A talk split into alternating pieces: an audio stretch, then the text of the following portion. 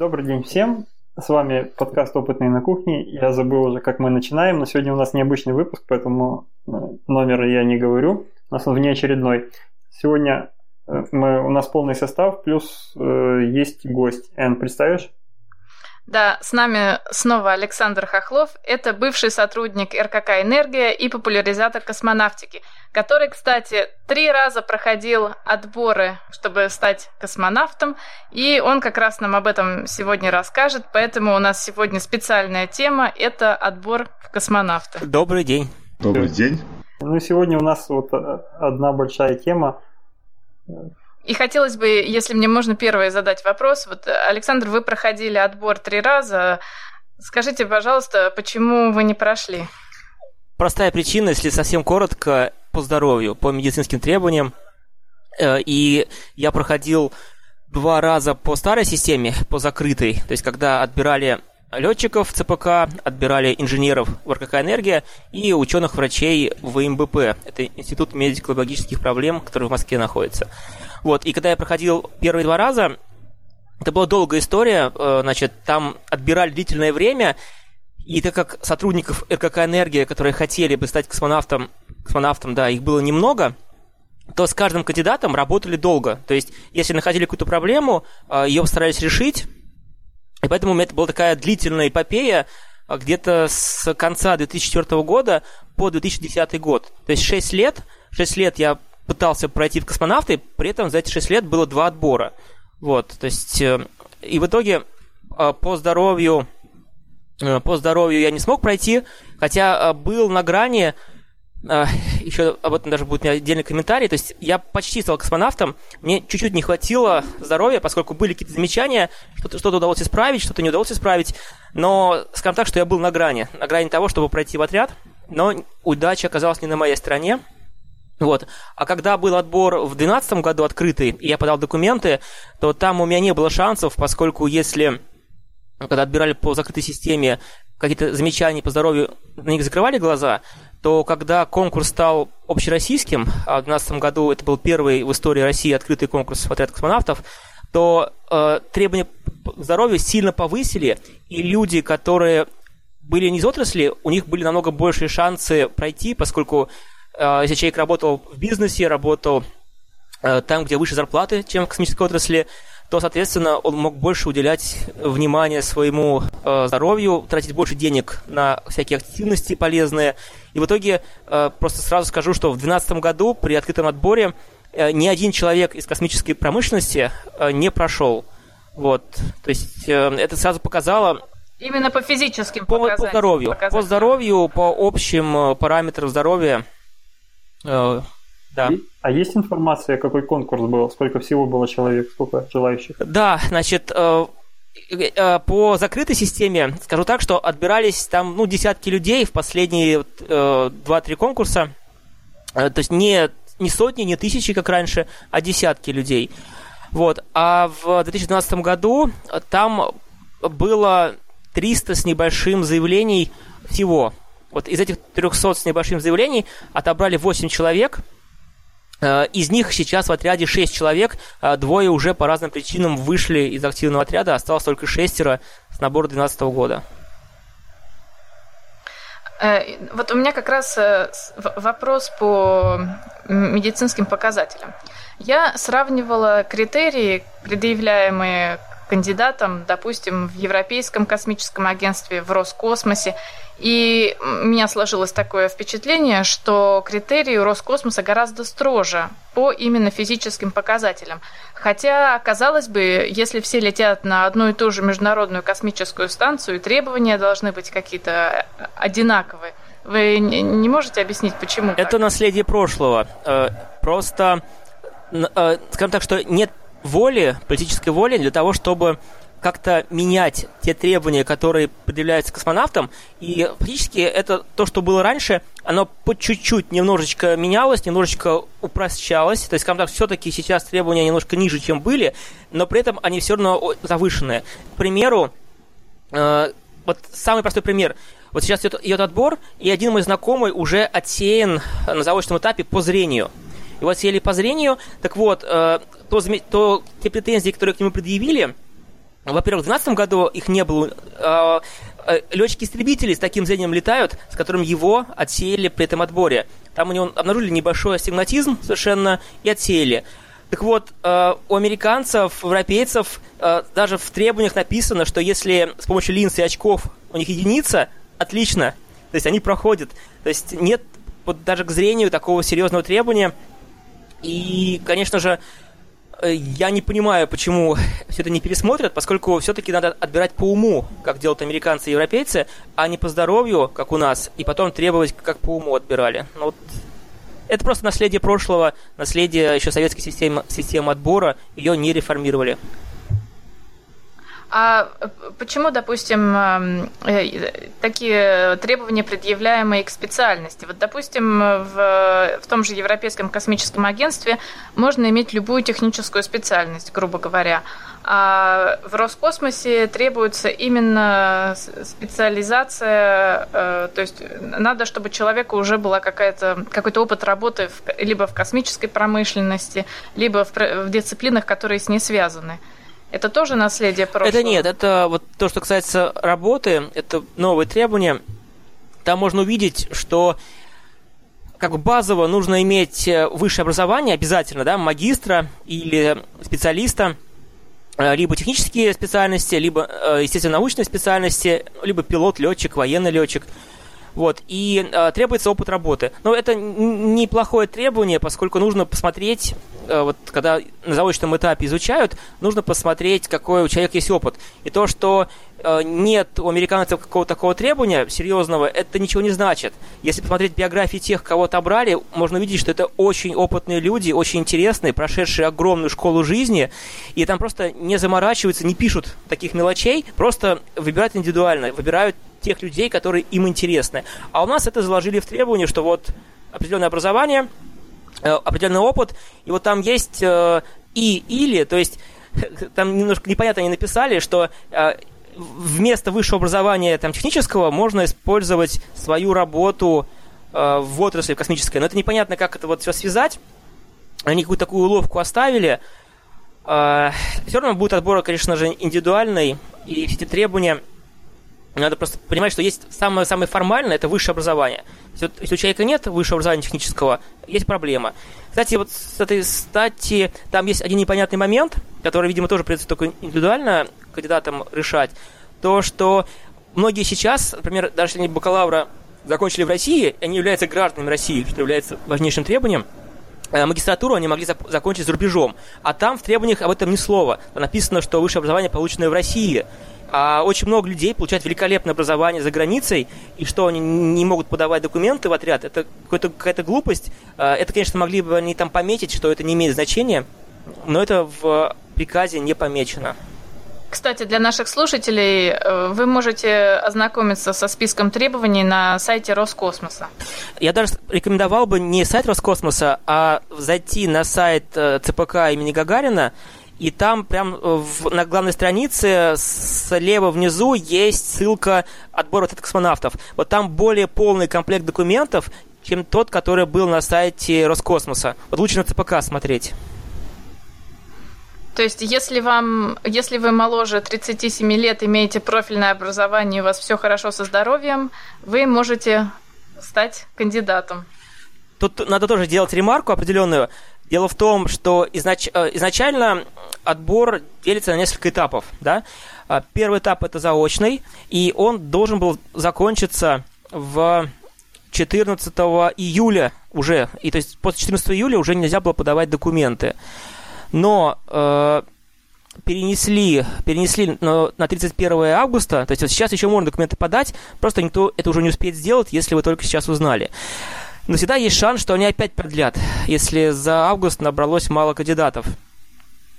А скажите, а отбор ежегодный? Нет, отбор проводится примерно раз в пять лет, но э, есть ряд нюансов по ежегодности и периодам, и об этом я это надо отдельно рассказать, э, то есть на, на, что нас ждет дальше с точки зрения отборов, потому что ситуация постоянно менялась, это у нас сейчас только второй открытый набор, и э, сейчас важно то, к чему идет вообще вся пилотируемая космонавтика, это сильно отразится на будущих наборах, и об этом мне надо, мне надо отдельно вам сказать, чтобы было понятно.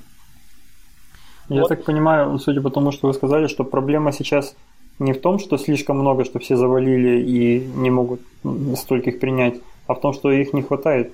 Их мало, да, то есть когда 14 июля продлили до конца августа набор, как раз речь шла о том, что мало кандидатов ну, мало претендентов подало заявление, кто-то не успел. Потом продлили до 31 августа, и реально есть шанс, что могут еще раз продлить, но это мы посмотрим. Вот. А дальше будет очный отбор, то есть в сентябре начнут вызывать, и уже даже сейчас, наверное, уже кого-то вызвали, просто информации пока нет, вызывать в ЦПК, и люди там будут проходить э, очный отбор, который э, разделен на несколько этапов. Самые первые этапы – это физкультура и экзамен. Они будут сдавать экзамен по пониманию физики математики на уровне старших классов школы. Вот. Э, понимание, значит, истории космонавтики. Плюс дадут ознакомиться с каким-нибудь настоящим документом, связанным с кораблем, со станцией, а, на, за один вечер, чтобы человек на следующий день ответил по этой системе э, вот, на какие-то вопросы. То есть посмотрит, насколько человек может быстро изучать техническую литературу, э, технические инструкции. Поскольку он еще студент и может за ночь выучить и подготовиться к экзамену. Да, да, это, это, это тоже очень важно. А, плюс физкультура. То есть будут бегать, отжиматься, подтягиваться, плавать, прыгать с вышки. Вот, э, и только потом, то есть, когда человек прошел этот экзамен и прошел э, тесты по физкультуре, э, затем его допускают к медицине. Почему к медицине в самом конце? Поскольку это самый дорогой этап отбора. И вот э, подавая заочный, на заочный этап документы, люди уже должны пройти очень много медицинских тестов у тебя в родном городе, очень много, большой список. Э, вот в этом году увеличили количество тестов по сравнению с 2012 годом. И действительно это тяжело, я знаю героев, которые за один месяц все это проходили, вот, а так люди тратили по 3-4 месяца, вот реально 3-4 месяца для того, чтобы собрать все справки. Mm-hmm. Тут еще просто взять от того, какие медицинские учреждения есть э, в родном городе претендентов. Есть, если есть для летчиков, это самое простое. То есть те, кто проходил быстрее всего, они проходили в медицинских учреждениях, которые работают с летчиками. Тогда все можно было и за месяц сделать. Кто проходил в обычных медицинских учреждениях, э, вот им, им было тяжело, долго, Э, зачастую на них врачи смотрели как на ненормальных, что они хотят стать космонавтом. Это было тяжело. Вот. А, но вся эта медицина – это только капля по сравнению с тем, что они будут проходить в самом ЦПК. То есть ЦПК примерно две недели, три недели или четыре недели, от разных факторов зависит, они будут проходить углубленные тесты, и они очень дорого стоят, поэтому они будут в самом конце, то есть те, кто прошли все, все сита, и в самом конце они проходят медицину, хотя на самом деле это самое главное сито. Вот э, как раз на, на нем у меня и были проблемы раньше, поскольку требуются достаточно высокие параметры здоровья, а так как космонавтов отбирают не на один полет, а отбирают на 20 лет, чтобы человек смог 20 лет быть здоровым, и за эти 20 лет он совершил 4-5 полетов. Вот с таким э, запасом набирают, поэтому такие большие требования. Ясное дело, что если бы это был одинарный полет или полет как у туристов на там 10-15 дней на станцию, то не было бы таких больших требований, как вот на всю жизнь стать, стать космонавтом, иметь такую карьеру. Вот. Понятно. А вот э, я смотрел требования, там есть и юридические какие-то требования, нужно быть обязательно гражданином РФ, есть по физкультуре какие-то нормативы нужно сдавать, и, видимо, медицинские еще самые первые, которые собрать у себя. Я так понимаю, что я бы не прошел по, по медицинским, раз меня в армию не взяли, то уж туда точно не возьмут. Да, это понятно, да. Вот. А у меня вопрос, насколько есть ли информация о том, что вот много людей хотят, но вот такие, такие же, как я, просто не получается пройти самый первый этап медицинской. А, насколько мне известно, никто не проводил таких ну, исследований, то есть я не встречал такого исследования. Они, об этих людей, людях узнать сложно, если они где-то там их не собирают в одном месте, они каждый у себя, видимо, дома. Да, интересно было бы узнать, как вы в процент просто. Да, да, да. Меня интересует, я просто удивился, что недостаток людей. Я думал, что там наоборот перебор должен быть и большой конкурс на место. А получается, если недостаток людей, ну это может объясняться с тем, что вот все недостаточно здоровы. Есть несколько нюансов. Э, есть несколько нюансов. Один из них, те люди, которые здоровые и успешные, они не интересуются космонавтикой и не видят для себя полет в космос, профессию космонавта как нечто выдающееся вершину своей карьеры. У них другие вершины, они постигают другие вершины, а не эти. И, к примеру, я столкнулся с такой проблемой, вот общаясь с ребятами, которые сейчас подали документы, то есть я знаю лично, вот, э, ну, десятка-два, наверное, претендентов. Это не так много, но и не так мало, два десятка человек. Так вот, э, у ряда из них нет нужного образования. То есть они все равно подали документы, причем некоторые из них бросились э, вот после того набора, имея какое-нибудь экономическое образование, еще какое-то образование, они бросились срочно получать техническое образование, но никто не успел. Ну, в смысле, большая часть их не успела, хотя вот кто-то к примеру, один знакомый из Петербурга подал документы, он только в этом году получил магистра. Э, ну, э, там, знаете, там требования есть по поводу стажа работ, но, к счастью, он работал. То есть, когда он учился на магистратуре, он официально работал, и, и стаж mm-hmm. у него набрался за время учебы. То есть, он успел, вот прям к самому набору, он успел выполнить и требования по стажу, и требования по образованию. Получил диплом магистра и подал. А есть те, кто еще только учится, но они все равно подали, подали документы, что они учатся, Uh, у них есть высшее образование, просто uh, не техническое, например, журналиста, экономиста, вот, э, или еще какое-то другое образование, не связанное вот с, с тем пунктом, который есть в требованиях. И вот так получилось, что вот реально очень много людей, которые сейчас подали в документы в космонавты, они не работали в отрасли, они не занимались космонавтикой, на самом деле они не читали, и просто э, не зная, что у них будет шанс подать документы, потому что многие даже пропустили тот набор 2012 года, или совершенно не были к нему готовы, и сейчас они подают, но вот Э, даже рискует, даже надо просто представить, что из, из тех людей, которые сейчас около 300 человек подали документы, из них уже многие не проходят по требованиям, но они все равно надеясь, что все так плохо будет, что остальных все хуже будет, что mm-hmm. они пройдут. То есть мечтатели есть. И, мне кажется, правильно делают. Правильно делают, потому что лучше засветиться раньше, по- посмотреть все на себе, проверить, как, когда в следующий раз, когда они уже может, будут подходить по всем параметрам, чтобы знать, что их ожидает. Пусть пробуют. Угу. Я, я полностью согласен, я это поддерживаю. Относительно э, специальности я вот видел на одной, в одной из статей есть статистика, кто покоряет космос. Там такая инфографика короткая, и написано, сколько человек каких специальностей летали в космос. И там больше половины из них летчики, 138 инженеров, 78 ученых, там врачи есть, довольно-таки много, 34 врача. И вот в конце вот этой всей линейки – три программиста. Всего три программиста. Я вот подумал, кажется, эти люди, которые вроде у них у всех есть техническое образование у программистов, они знают обязательно английский язык, то есть уже что-то выполнено. Обычно это такие любопытные люди, которые многим интересуются, и должно было быть больше. А потом я понял, почему их всего три, потому что у них у всех, наверное, сидящая работа, и они не, не проходят просто по медицинским показаниям. И зрение минус 8. Да, и зрение плохое. Но сразу у меня есть комментарий по поводу этого, что огром... что в наборе 2012 года там реально несколько программистов. Вот, там есть программисты, О. и сейчас программистов будет больше, но да, видите, здесь вопрос здоровья. Вопрос здоровья. вот, но есть и здоровые программисты. Э, и, скорее всего, и сейчас тоже программисты некоторые подали документы. Э, то есть э, это, эта ситуация будет уже меняться. То есть программисты будут летать в космос. Вот. Ну, это самое, что ни на есть, по-моему, технические люди, и разобраться они умеют учиться, потому что, ну, я могу по себе сказать, что если человек работает программистом, он умеет учиться, потому что ему нужно учиться всю жизнь. Там всю жизнь все меняется, ему нельзя переставать. То есть вот эти задания на э, подготовку такую, на способность воспринимать материал, скорее всего, они будут проходить. Это единственное, что действительно, сидя на стуле, ты много здоровья не заработаешь, поэтому и вот, кстати, у меня вопрос, Александр. А что э, ожидает тех счастливчиков, которые прошли медицинский отбор? Что дальше с ними? Как их дальше будут испытывать? А, значит, обещали, ну вот, когда этот отбор начинали, обещали, что в декабре решат. Вполне возможно, это передвинется на январь. Значит, когда отберут по здоровью самых подходящих, и посмотрят, сколько их будет, да? Их может быть много, а может быть мало. И, соответственно, зависит от того, сколько их будет, будет еще один этап, из них выберут лучших.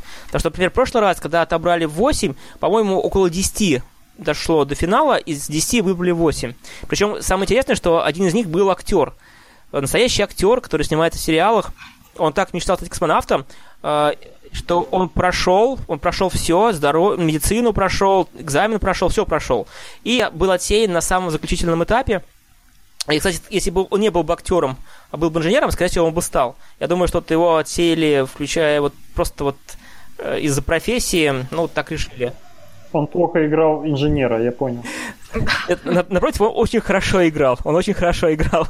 Вот. Но, к сожалению, вот его отсеяли на заключительном этапе. После этого со следующего года тех людей, которые пройдут и вот кого отберут, и будет либо 6, либо 8 опять, а, они будут проходить курс общей космической подготовки. Где-то полтора-два года они будут учиться в ЦПК, проходить э, дисциплины, которые вводят в профессию космонавта. После этого они зададут экзамены и станут космонавтами по диплому э, и по трудовой книжке. У них реально эти полтора года будет написано в трудовой книжке, что они кандидаты в космонавты. Они будут работать в ЦПК, у них будет запись такая, кандидаты в космонавты. Если они экзамен сдадут, и их ну, введут в активный, активный отряд космонавтов, то у них будет уже запись, что это космонавт. Вот. А потом там уже у них меняется э, категории у космонавтов третий, второй, первый. Вот. Это тоже влияет на зарплату и так далее. Ну, а полететь реально могут только первые? Значит, полететь. Э, вот есть э, такой целый... Сейчас я, рас, я расскажу, чтобы вы понимали, и чтобы слушали понимали. Значит, э, посчитали, в самом лучшем случае, вот те ребята, которые сейчас отбираются, они полетят в районе 2006 года. То есть вся та подготовка... 16. Ой, 2026 года. 26 -го года, да. То есть вся та подготовка, которая будет э, им светить, плюс очередь э, среди действующего отряда, есть очень много сейчас молодых космонавтов двух наборов крайних, которые не летали. Так вот, эти ребята полетят в районе 2026 года. Он, скорее всего, не успеет попасть на МКС, если продлят. Э, может быть, каким-то чудом кто-то из них и раньше полетит, но это будет уже отдельное исключение. Оно, оно может случиться, там, если вдруг кто-то э, выпадет из действующего отряда по здоровью или уволится, тогда, естественно, у них повышается шанс на полет. Но, в принципе, это 2026 год. И какая сейчас ситуация? А, сейчас ситуация полной неопределенности. Она касается всех пилотируемых полетов, кроме Китая. Китай сейчас создает свою новую станцию. Уже летала их станция Тяньгунь-1. А, сейчас на орбите находится станция Тяньгунь-2, это небесный чертог 2. На него люди уже не полетят, но скоро уже китайцы начнут собирать станцию Тяньгунь-3.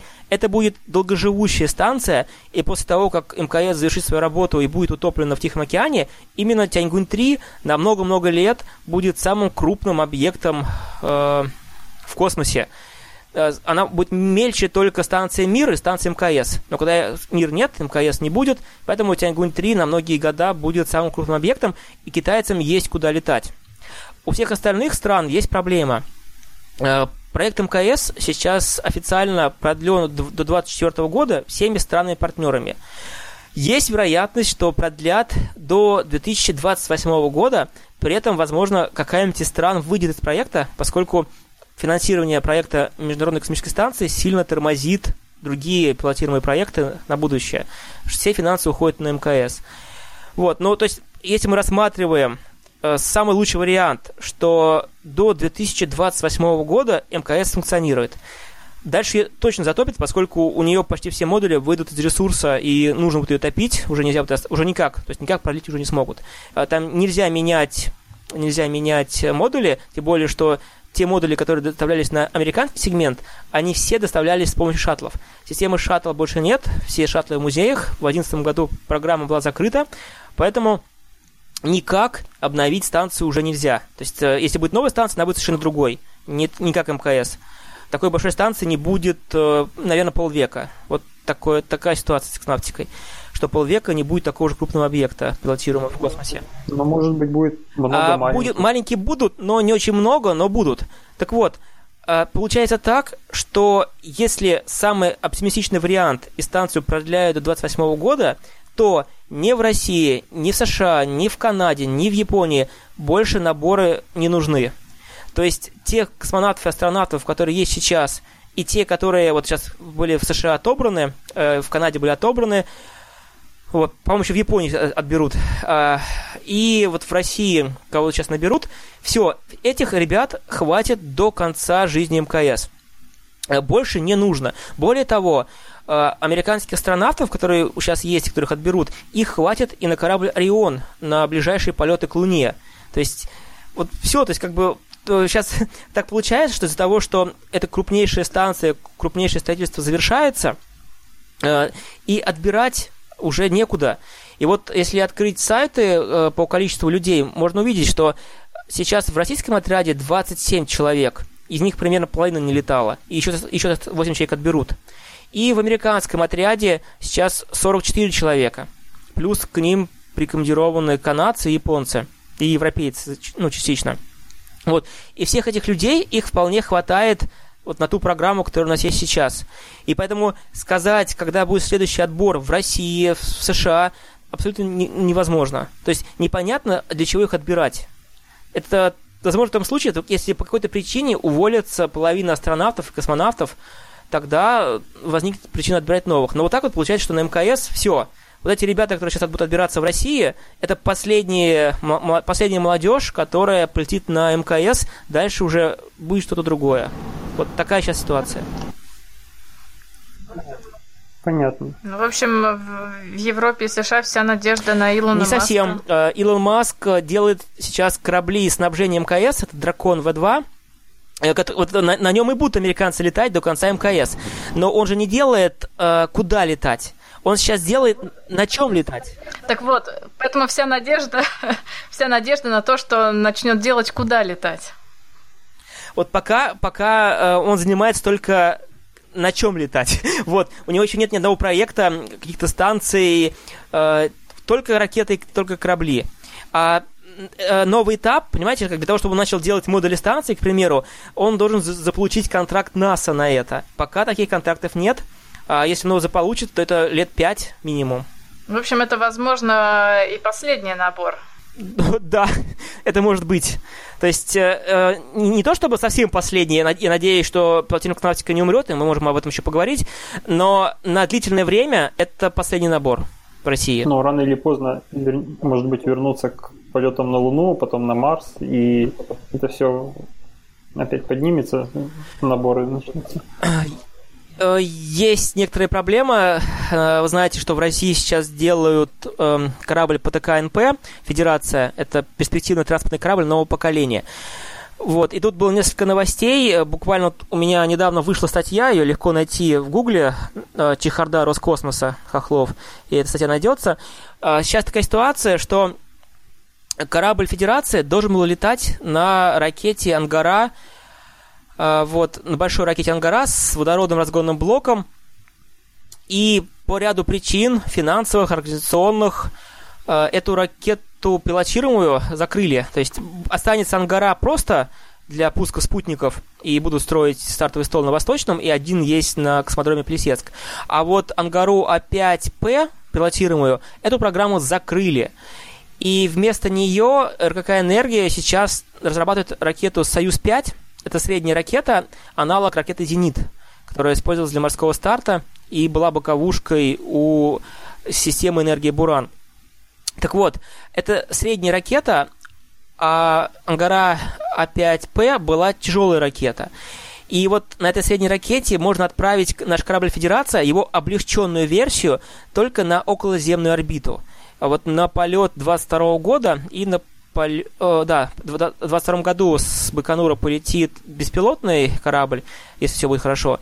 И в 2024 году оттуда же полетит с людьми к МКС. Это будет легкая версия корабля, отработочная, и она просто пристыкуется к МКС. Вот. И нет ракеты, чтобы отправлять людей к Луне, и планируется делать сверхтяжелую ракету на базе вот этой ракеты «Союз-5». А, соответственно, в федеральной космической программе нет финансирования сверхтяжелой ракеты, есть только вот эта вот средняя ракета. Э, финансирование, может быть, заложит в следующее десятилетие, после 25 года. Соответственно, э, где-то после 30 года будет у нас эта сверхтяжелая ракета, которая сможет отправить наш корабль к Луне. Э, сейчас такая ситуация, что нам просто не на чем лететь к Луне до 30 года точно, скорее всего, немного дальше. Это очень печально, это никто еще, наверное, не осознал из людей, только специалисты это понимают, что нам не на чем лететь. И даже вот сейчас американцы проталкивают проект орбитальной станции около Луны, и Россия заявлялась, что она будет туда летать на, на Федерация. Так вот, у нас нет ракеты, чтобы летать к этой станции. Даже если будут ее строить, то летать на туда не на чем. Вот Илон Маск сейчас делает, на чем летать, а мы нет. Мы делаем сейчас новую среднюю ракету, а не тяжелую. Программа «Протон» закроется в 2025-2026 году. Если с Ангарой будут те же проблемы, которые есть сейчас, то к середине следующего десятилетия у России не будет тяжелой ракеты, и мы не сможем выводить ни модули станций, ни тяжелые корабли к Луне, а только легкие корабли на низкую орбиту, где мы и так находимся несколько десятков лет. Вот такая Понятно. ситуация. Ну, звучит довольно печально, действительно. Не знаю, Макс, ты же хочешь сказать? Да, да, да, да. Я хотел бы задать вопрос Александру.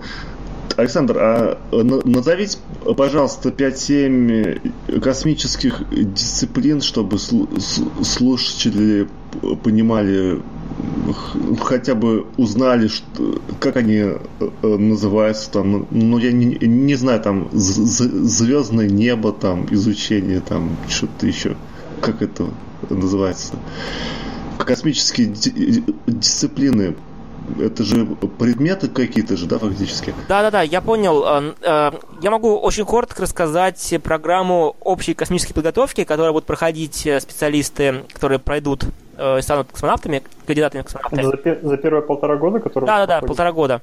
Угу. Значит, что там есть? Они будут изучать баллистику. Баллистика очень важная наука. Значит, как летают корабли, сама станция в космосе, орбиты – это у них будет отдельная дисциплина по баллистике. Вот, то есть они узнают, как они будут стартовать к станции, значит, как будут у них э, э, все маневры, как будет стыковка. Скажем так, ну, все мы понимаем, что они должны быть в одной плоскости станции корабль, чтобы стыковаться. Это отдельная дисциплина. Также они будут изучать двигатели. Они будут изучать двигатели, но не как э, люди, которые их проектируют, да, которые учатся в Бауманке или в МАИ, а как люди, которые должны понимать, как работают двигатели его корабля, тем более, что они будут участвовать в управлении в случае перехода в ручной режим, поэтому они должны понимать. Это отдельная специальность.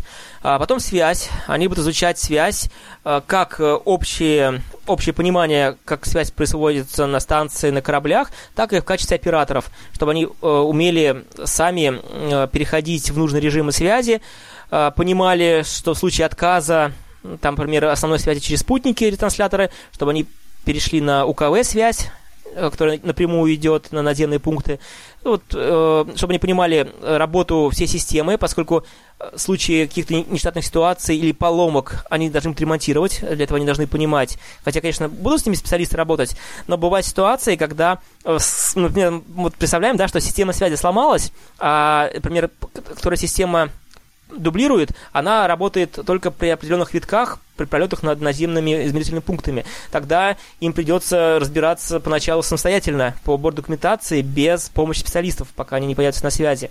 А такое бывает, то есть реально э, ломаются какие-то системы и приходится ремонтировать.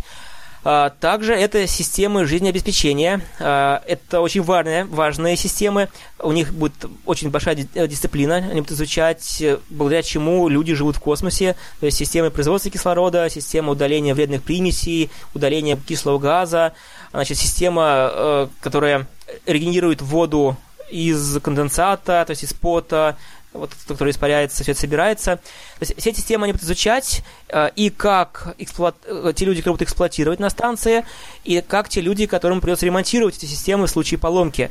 Тогда нужно понимать, где что могло сломаться, поскольку э, вот сейчас все-таки мы летаем около Земли, а если бы они летали далеко, то у них были бы задержки со связью, и в случае поломок систем жизнеобеспечения им бы пришлось бы ремонтировать все самостоятельно. Ну, сейчас тоже зачастую они ремонтируют самостоятельно, специалист просто сидит на связи, а, а так они ремонтируют по борт документации, наши космонавты. Ну, мы смотрели фильм «Марсианин» там, или читали «Марсианин», знаем, как это делается, уже все мастера. Да. А, Картошку Конечно, конечно, э, есть еще такая дисциплина, как навигация. Они изучают все способы навигации, а, в том числе э, э, они изучают звездное небо. Поскольку если вдруг откажет система навигации автоматическая, да, там GPS-навигация и так далее, ГЛОНАСС, а если откажут датчики станции или корабля, они могут ориентировать станцию или корабль по звездам. И вот там в космосе очень яркие звезды, очень яркое звездное небо, но их учат находить среди этого безобразия звезд, гигантского количества звезд, намного больше, чем на Земле мы видим, находить самые яркие опорные точки и по ним ориентировать корабль. Соответственно, они э, учатся э, смотреть на Землю, фотографировать Землю. Э, у них даже есть полет на, на самолете, то есть они э, прежде чем они будут фотографировать там в космосе, они летают на самолете и с самолета фотографируют, чтобы научиться ориентироваться по ориентиру на Земле. И много-много всего, еще английский язык, э, много физкультуры. Вот, и они изучают много других систем. У них есть выживание, выживание в пустыне, выживание в лесу, выживание на воде, в случае, если корабль, спускаемый аппарат, упадет в воду. Есть так называемые специальные тренировки. Это центрифуга, это, значит, вращение в кресле Кука, сидение в барокамере. Они сидят Э, примерно трое суток, на самом деле из этих трех суток входит еще и сон в конце. А так, там, получается, два дня с небольшим, они сидят в барокамере, э, изолированы от внешнего мира полностью, и получают команды, выполняют какие-то задания, и не, не, не, не имеют права спать до конца. Только там в конце им дается возможность поспать и уже потом выйти из барокамеры. А там давление меняют, да? Да. Там, значит, есть барокамера, а есть сейчас сурдокамера. Вот, значит, в барокамере недолго, а в сурдокамере, где давление не меняют, там долго. Вот. И много всего. А, еще, э, Александр, вот по э, космодрому Восточный такой вопрос. Прочитал я как-то в, в сети, что всячески ругают этот космодром, говорят, что там мало стартов, и, и каждый старт вроде бы якобы мало живет. А, так ли это, или все врут негодяи? По сравнению с Байконуром имеется в виду. Я понял вопрос. А, тут сложная ситуация. И вот там в статье Чехарда Роскосмоса об этом сказано. Значит, планировалось, э, планировалось иметь собственный космодром для запуска на геостационарные орбиты, для запуска людей на орбиту. Поэтому должны были строить несколько столов стартовых на Восточном, включая стартовый стол э, для Ангары. Должно было быть их два. А, поскольку, например, это, даже миссия облета Луны требовала два стартовых стола, для того, чтобы на, одно, на одной ракете вот эта Ангара А5П отправить людей, а на, на корабле, а на второй отправить разгонный блок. Поскольку требуется топливо для разгона к Луне и требуется топливо для возвращения от Луны.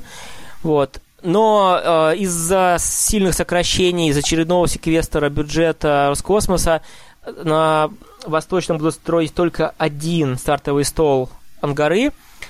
Э, и, соответственно, буквально несколько, ну, месяц-два назад все переиграли, где-то, это, наверное, и, июнь уже так все так ярко переиграли, а, значит, решили не строить пока пилотируемую инфраструктуру на э, космодроме Восточной, то есть там не будет строить ничего для космонавтов, э, не будут заворачивать систему спасения космонавтов на Дальнем Востоке, э, все перенесли на Байконур обратно.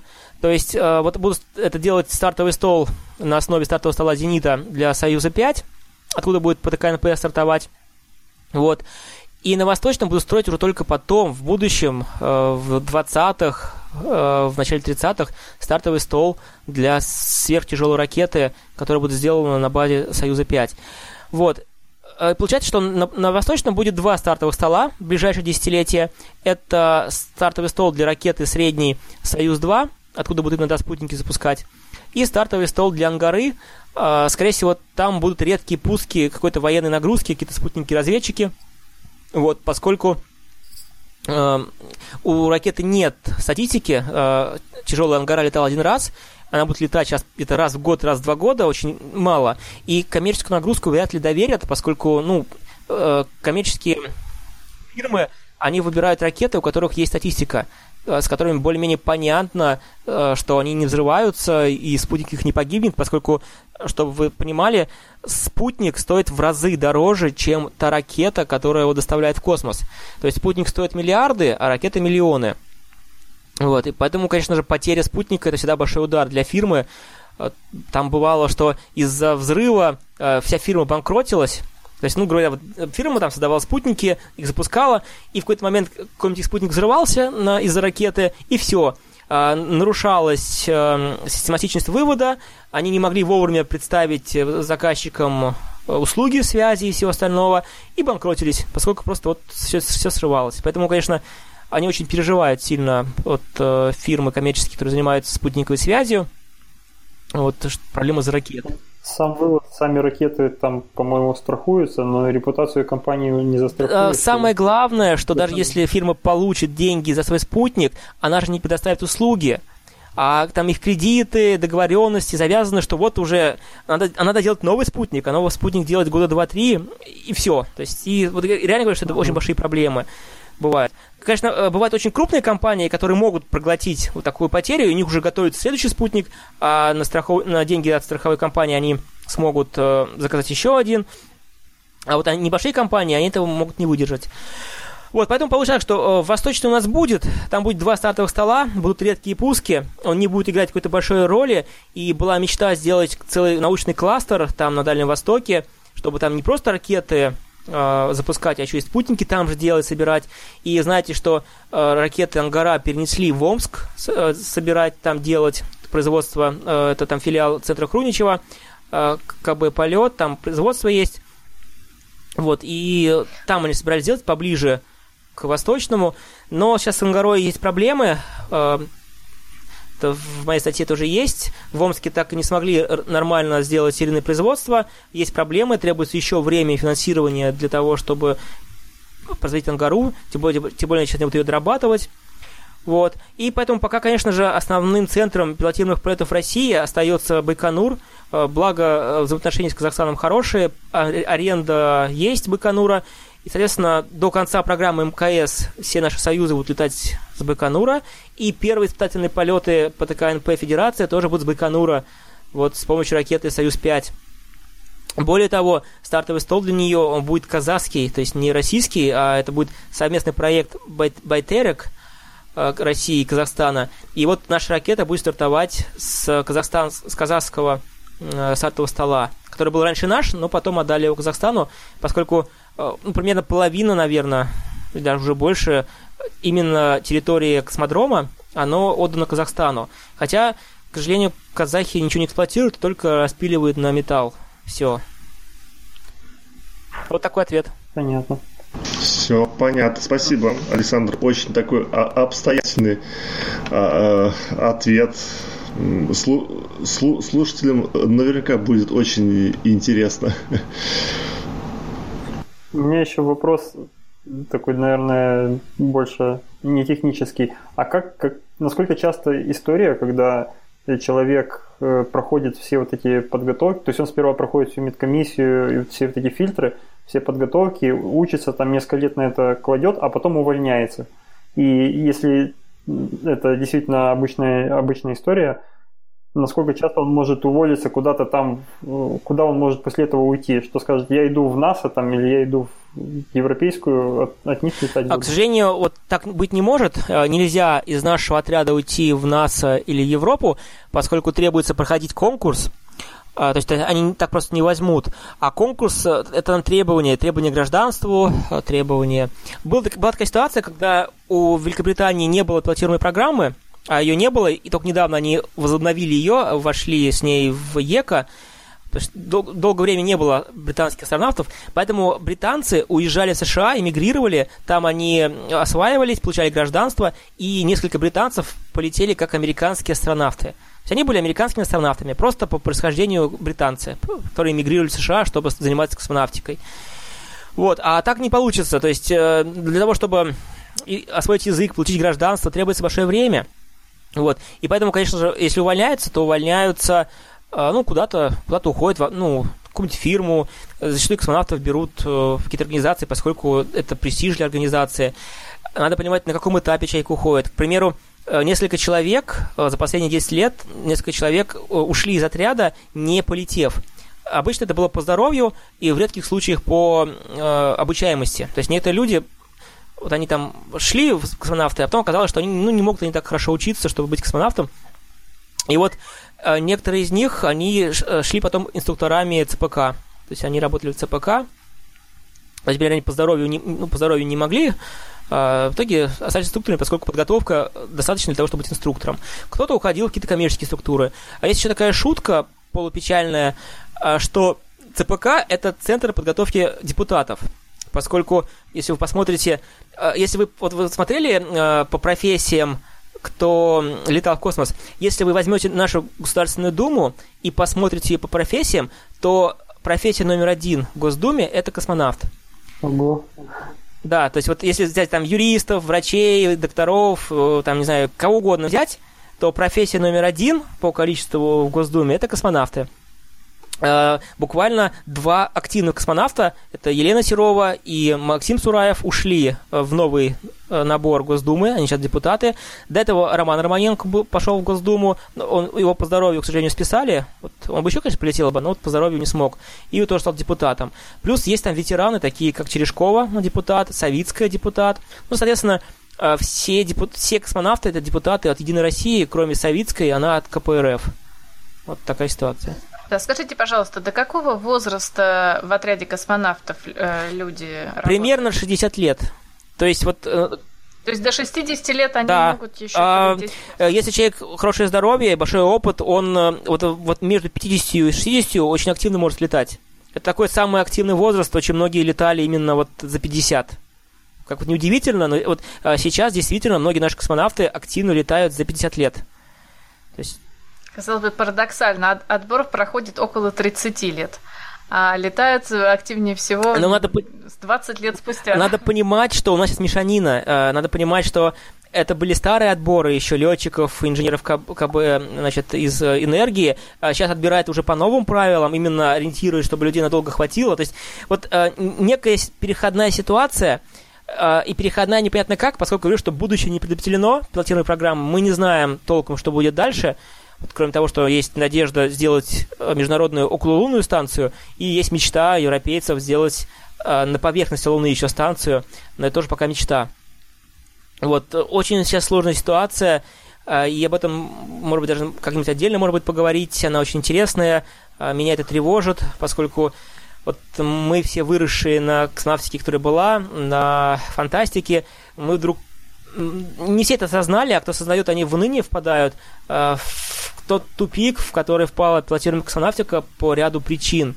И, кстати, это, это вот одна, одна из причин, почему молодежь не идет, почему всего там 300 заявлений, поскольку они не видят перспектив. Они видят, что не совсем понятно, куда летать, что огромная очередь, что тут недавно э, Роскосмос снизил наш экипаж с трех до двух человек. То есть до этого э, экипаж МКС был 6 человек, э, там было трое русских россиян и трое представителей э, других агентств, которые в МКС входят, американцев, европейцев, канадцев, японцев. То есть у нас было огромное э, такое превалирование по численности, то есть трое против трех, трех, то есть, ну, и наших трое. Но у нас очень маленький сегмент, модуль MLM наука все еще на Земле, никак не полетит, опять проблемы с ним.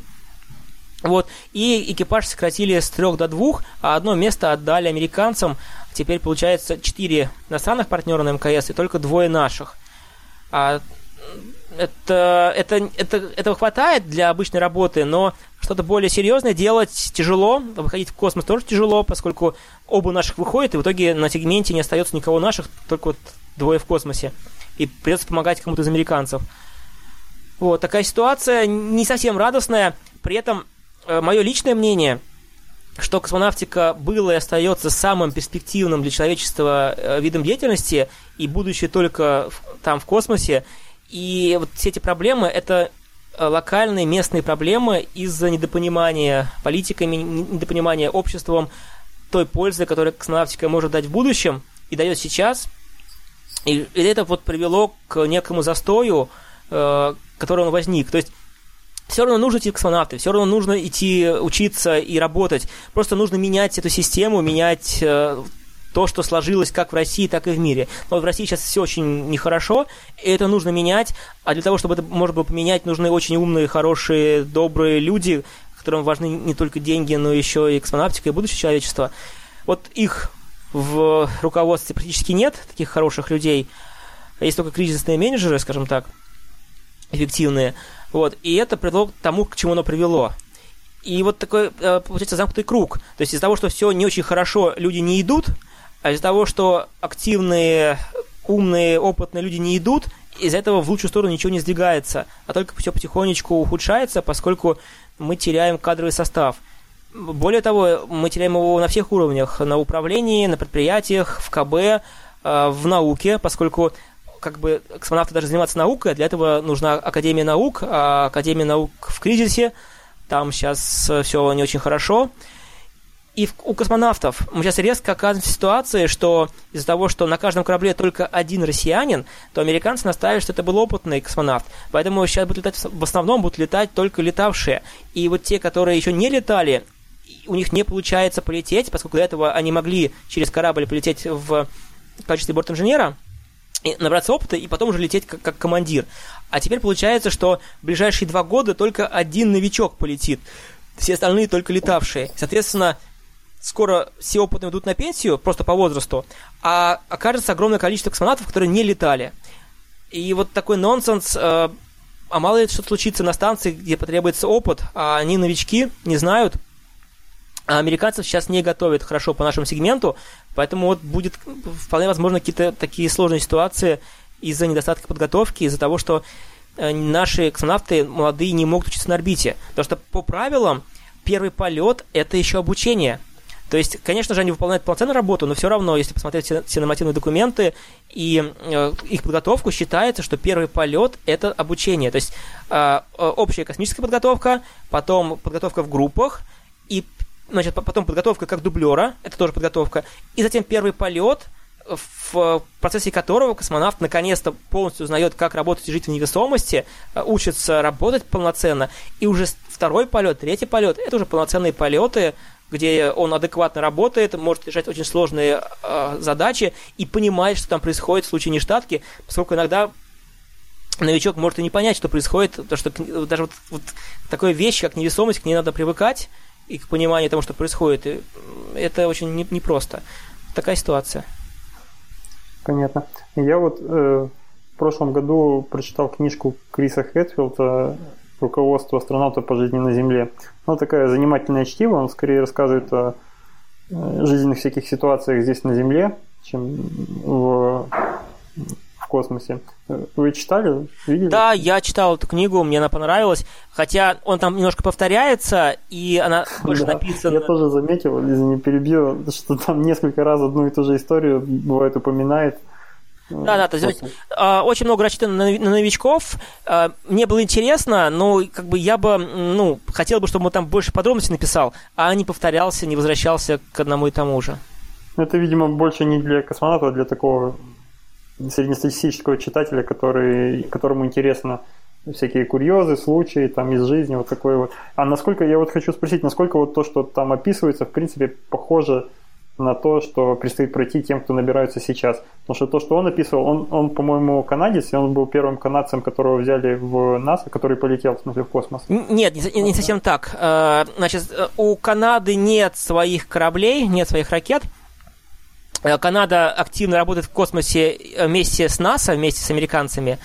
И канадские астронавты давно отбирались и обучались э, в центре Джонсона в США, вот, и просто летали вместе с американцами. Это, то есть, Крис Хэтфилд не первый канадец, который полетел в космос, mm. он стал первым, кома- первым канадцем, командиром экипажа МКС.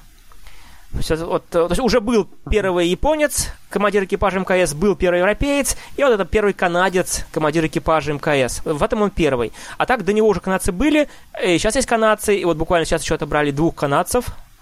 Вот сейчас был отбор. И э, что важно, видно, да, что отбор канадцев проходил параллельно с отбором американцев, поскольку канадцы будут учиться проходить э, американскую общекосмическую подготовку вместе с молодыми астронавтами. То есть канадцы не могут сами учить, они вот всегда свои наборы привязывают к набору США. Они вот тесно связаны. Один, один материк, соседние страны, и Канада завязана на американской космической программе. Но они делают ряд систем, к примеру, знаменитые э, роботы, э, имеется в виду Декстер, это такая насадка, роботехническая насадка на манипулятор канадский, так называется Канада ARM-2. То есть Канада ARM, грубо говоря, один была на шаттлах, то есть на шаттлах летали канадские манипуляторы. Вот. А на МКС э, очень большой канадский манипулятор Канада Арм-2, который очень важен. Он стыкует все корабли, стыковал модули.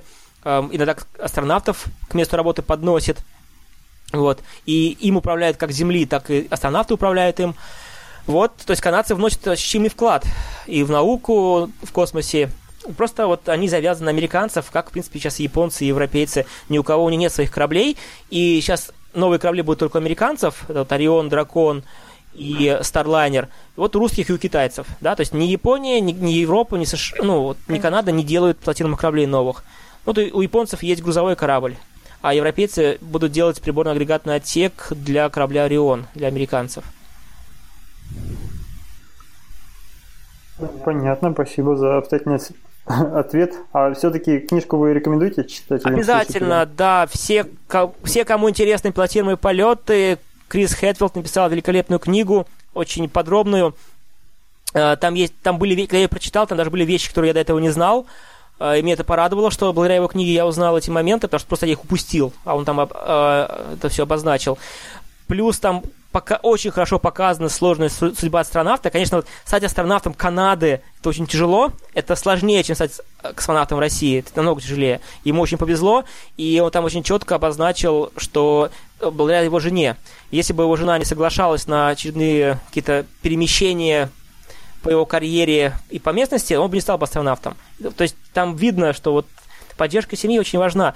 Более того, он сформулировал четыре замечательных требования, которые актуальны и для наших кандидатов. Я могу их перечислить, требования, напомнить. Да. Значит, да, четыре требования. Значит, первое требование – это постоянно учиться, то есть всегда учиться, и это очень хорошо показано. Космонавты, как и программисты, учатся всю жизнь. Техника меняется. А, вот мы, конечно, говорим, что корабль «Союз» старый корабль. На самом деле это неправда. Корабль «Союз» полностью поменялся. Он уже не тот, который он был прежде. А, поменялись, просто осталась э, общая структура одинаковая, осталось как бы, ну, он летит примерно, как летел старый корабль, но это уже совершенно другой корабль. Вся начинка внутри заменена, он теперь цифровой. Корабль «Союз» был же аналоговый корабль, и до недавнего времени это был аналоговый корабль, вот, и там им управлял компьютер, который был аналоговый и э, с баллистических ракет военных, э, работал он в корабле «Союз», а потом перешли уже на цифровой компьютер, вот. Э, то, есть, он поменялся, многие системы были заменены, и так вот форма, общая концепция полета, общая концепция корабля, она осталась прежней. Но корабль новый. Э, меняется э, система управления. И вот одна из модернизаций, которая планируется, это так, чтобы Союзы мог управлять один человек, а не два. Вот сейчас из трех человек двое плотно участвуют в управлении и в контроле. Так-то, конечно, Союз стыкуется в автомате, но есть ряд операций, которые делаются вручную, и в случае нештатных ситуаций при полете, стыковке и при посадке два человека будут им управлять э, в ручном режиме. Конечно, основная нагрузка на командире, но борт-инженер, который от него э, слева, он тоже серьезно участвует в управлении полетом. Так вот, корабль изменился, и космонавты постоянно тоже учатся. Вот надо постоянно учиться. Это второе. Нужно четко э, увидеть свою цель. Э, есть ряд специальностей, да, то есть, например, чтобы стать знаменитым хоккеистом, нужно очень хорошо распланировать свою жизнь. Все эти вот это сначала секция, надо постоянно покупать форму, ездить, заниматься, участвовать в соревнованиях, чтобы стать знаменитым хоккеистом. Космонавтам все еще сложнее. То есть человек должен четко обозначить свою цель на лет 20, посмотреть по поводу образования, по поводу, где он будет заниматься физкультурой, э, какие дополнительные навыки он может освоить, э, язык обязательно английский. Вот, да, к примеру, там у европейцев и у американцев очень ценится русский язык. Сейчас они летают на союзах, и э, знание русского языка это большой плюсик, да. У нас сейчас требование английский язык. Вот э, многие опытные космонавты очень плохо говорят на английском, а вот молодые э, их и учат английскому, и уже даже на самом экзамене требования к английскому есть на уровне технического вуза, ну, либо старших классов школы. То есть уже смотрят на английский язык, не как раньше.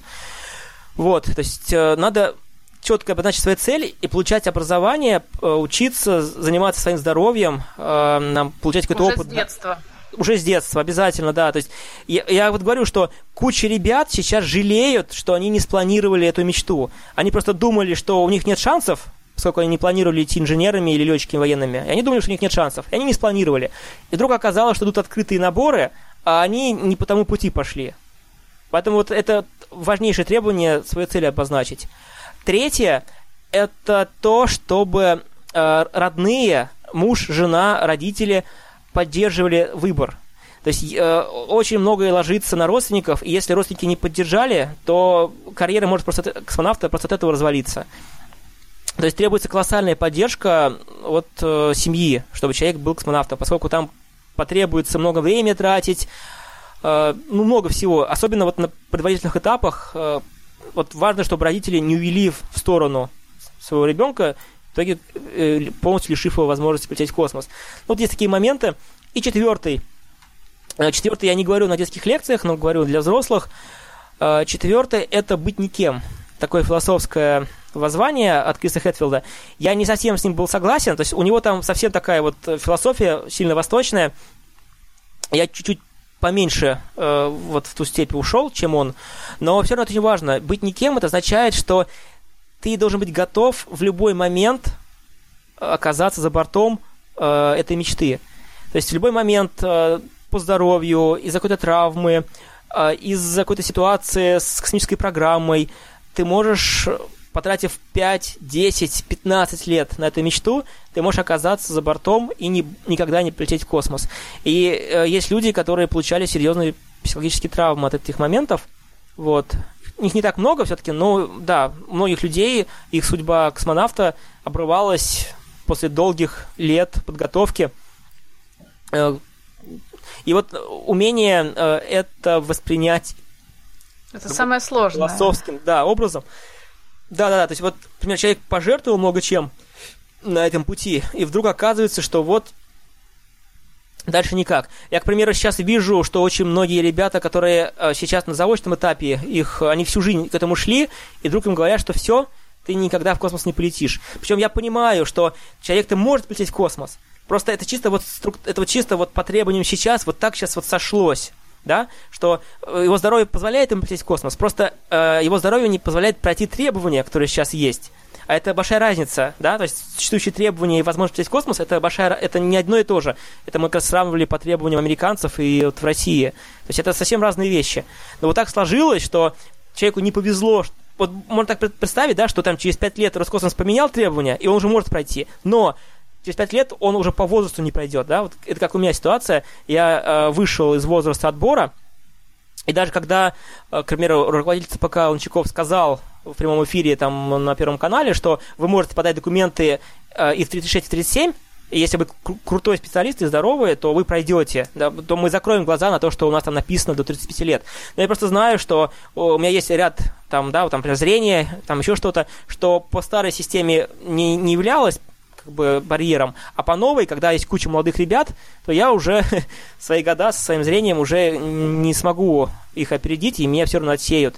Несмотря на мой опыт, несмотря на то, что как бы я много лет шел к этой мечте, и, скажем так, что, ну, учитывая, что я работал как бы и на заводе, и в КБ, и в, в ЦУПе, и я даже прошел подготовку в ЦПК в качестве специалиста ЦУПа, то есть почти целый год э, я изучал те дисциплины, которые космонавты изучают, на ОКП. Вот, э, то есть, поэтому, конечно же, опыт у меня не то чтобы большой, но, скажем так, что он в разы больше, чем у любого э, человека, который по открытому конкурсу пройдет. То есть я знаю намного больше, но не судьба. Вот, и к этому надо быть готовым. Вот такие четыре требования, четыре пункта от Криса Кэтфилда. И, конечно же, книга очень полезная, я всем рекомендую ее прочитать. Да, если кто-то нас слушает из Москвы и хочет прочитать, то напишите контакт, можем встретиться, я передам свою книжку, поделюсь, потому что таким надо делиться. Я уже прочитал, очень доступная, хорошая книжка. Ну, у меня вопросы закончились. Есть еще о чем мы должны поговорить? Сп- спасибо, Александр. Б- было очень интересно вас послушать такого специалиста в таком э, сложном вопросе. Во-первых, спасибо огромное нашему гостю. Напомним нашим слушателям, что если вдруг отбор продлят еще, может быть, у них еще, еще есть шанс, так, так как, возможно, это последний отбор будет, к сожалению. На длительное время. То есть, длительное как время, бы, да. кстати, а, есть, есть э, некоторые скептики, которые вообще говорят, что он действительно может быть последним, поскольку ну, Россия теряет, теряет свои навыки платежных полетов, но э, мне очень хочется, чтобы он не был последним. То есть он будет, я очень надеюсь на это надеюсь, просто через более длительный срок, чем ждали этого набора. С Россией все начиналось, поэтому нельзя заканчивать. Да. Если нас слушают еще и школьники, то сейчас самое время начать серьезно готовиться. Если у вас есть мечта такая, это самое время. Да. Хорошо, Александр, держите нас обязательно в курсе, как э, проходит э, и что, что происходит с отбором. Да, пожалуйста, я очень рад всегда поговорить. Э, я надеюсь, что еще будут темы по пилотируемой программе, которые мы потом обсудим. Вот, а всем, кто проходит, кто собирается проходить, я всем желаю успехов, удачи. Э, самое интересное нас все ждет, поскольку действительно э, очный этап, он более насыщенный для тех ребят, которые сейчас проходят отбор. Сколько в итоге должно остаться? А, либо 6, либо 8. Они еще не решили, они будут смотреть. Ну, где-то точно не больше 8, но может быть 6. Тем более у вас там знакомые есть среди них, поэтому Да, я болею. Я болельщик активный. интересно за подробности. Ну, все, на этом у нас все. Спасибо гостю. Всем спасибо. свидания. что Всем пришли. пока. Всем пока. Всем До пока. свидания.